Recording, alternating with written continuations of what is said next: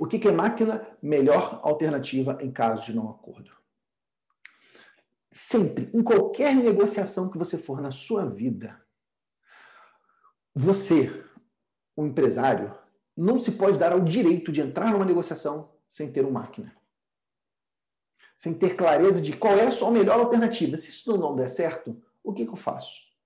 O que, que me resta? Ou qual é a minha outra opção? Você precisa ter clareza do seu máquina. Porque se você vai numa negociação sem ter clareza de qual é a sua melhor alternativa, às vezes você vai fragilizado. Você vai fraco. E aí, se você está do outro lado diante de um negociador experiente, e se ele sabe que você não sabe as outras alternativas, ele monta em cima de você. E quer saber? Não está nada de errado, ele está fazendo o papel dele, você não está fazendo o seu. Então, para tudo, você precisa ter, achar uma máquina, uma melhor alternativa em caso de não acordo. Como assim, Pedro? Achar uma máquina? É você, por exemplo, teu sistema contábil, você cotar com outros sistemas contábeis. Sim, você tem que ir lá e ver quanto custa o sistema tal, quanto custa o sistema tal. Antes de querer ligar para a tua empresa de software contábil, ou reclamar, nossa, que reajuste alto, esse, hein? Esse tipo de reclamação não surte efeito, gente. Esse tipo de reclamação é só aquela reclamação de, de é, é reclamar, clamar novamente. Né? Você ficar. É, é quase uma, uma, uma, reclamação de, de hábito. Isso não funciona para negociação. O que você tem que dizer é o seguinte: Fulano, recebi aqui sua proposta para manutenção do nosso sistema contábil. Acontece que eu já estava alguns meses cotando com outros sistemas, e eu encontrei esse sistema aqui, de preferência coloco o nome do principal concorrente dele. E eu, eu consegui aqui uma condição especial de migração, e o preço vai para tanto. Nesse momento que eu estou com as finanças muito apertadas, eu preciso economizar. Vamos manter a sua parceria? O que, que eu fiz? E olha, não foi nem um discurso dos mais agressivos. se você for, se for do seu estilo ser mais agressivo, você pode ser muito mais agressivo muito mais incisivo, incisiva nisso. Mas o que, que eu fiz? Eu mostrei minhas garras, eu mostrei meu máquina. Opa, peraí, fulano, da empresa tal, ciclano da empresa tal, eu estou com uma cotação aqui, o ideal é que isso não seja um blefe, não seja uma mentira, que realmente você faça esse levantamento, isso vai ser bom para você saber quanto custam as coisas. A gente acaba acostumando, ficando, como eu falei, da telefonia, né? A gente fica acostumado a ficar com aquele pacote de telefone e não está vendo tem outros pacotes muito mais baratos.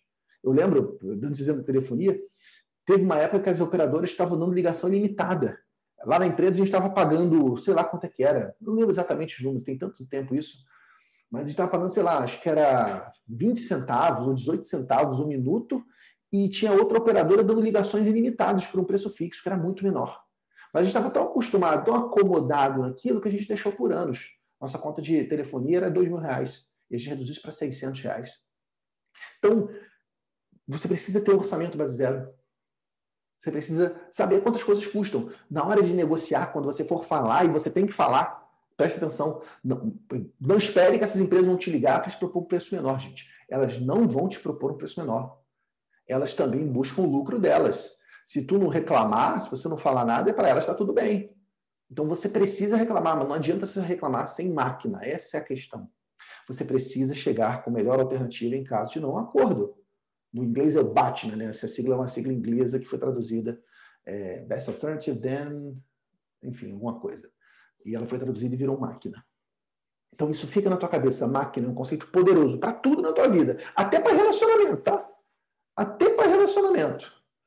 Fica aí você.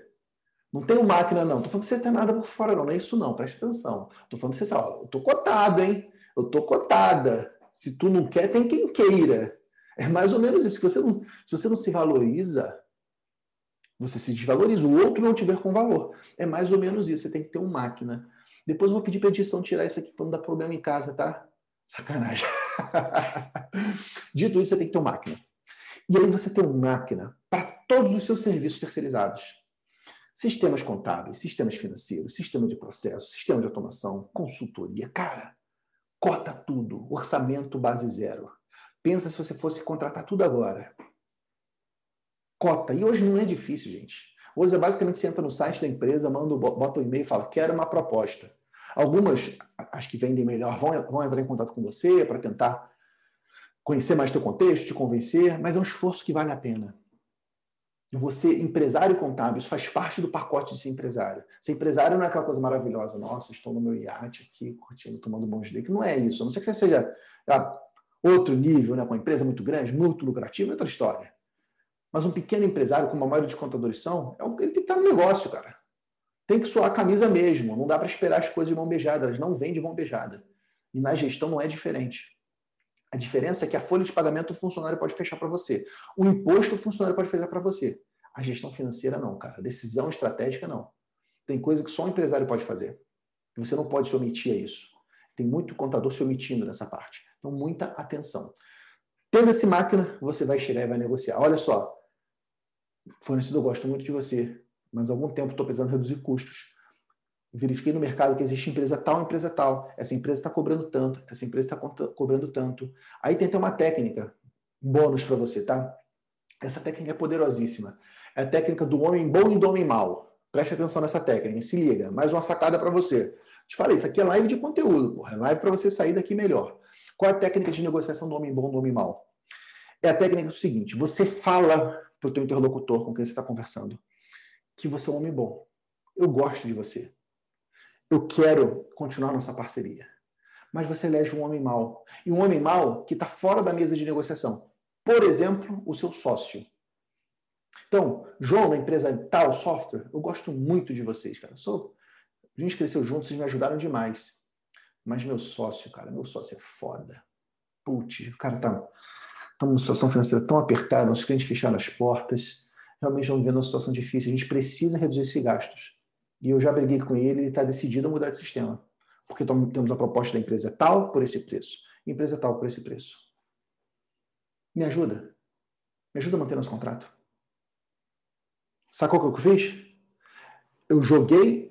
Tem até uma outra técnica aqui dentro, né, outra técnica de negociação chamada autoridade limitada. O que, que, que é a técnica da autoridade limitada? É quando eu falo que o poder de decisão não está comigo. Eu falo que o poder de decisão está com alguém fora da, da, da mesa de negociação. Então, o meu interlocutor ele perde força na negociação, porque ele sabe que não adianta querer barganhar comigo, porque quem decide está fora. Então, numa, na, na, mesma estratégia, eu operei duas técnicas. Autoridade limitada, falei, olha, o poder está com meu sócio, e homem bom e homem mau. Meu sócio é ruim pra caralho. Eu sou bom. Eu gosto de você, meu sócio não gosta, não. Então, ou tu faz uma coisa boa para o meu sócio aceitar, ou o nosso relacionamento está acabado. Então, o jeito certo de negociar, gente, é assim.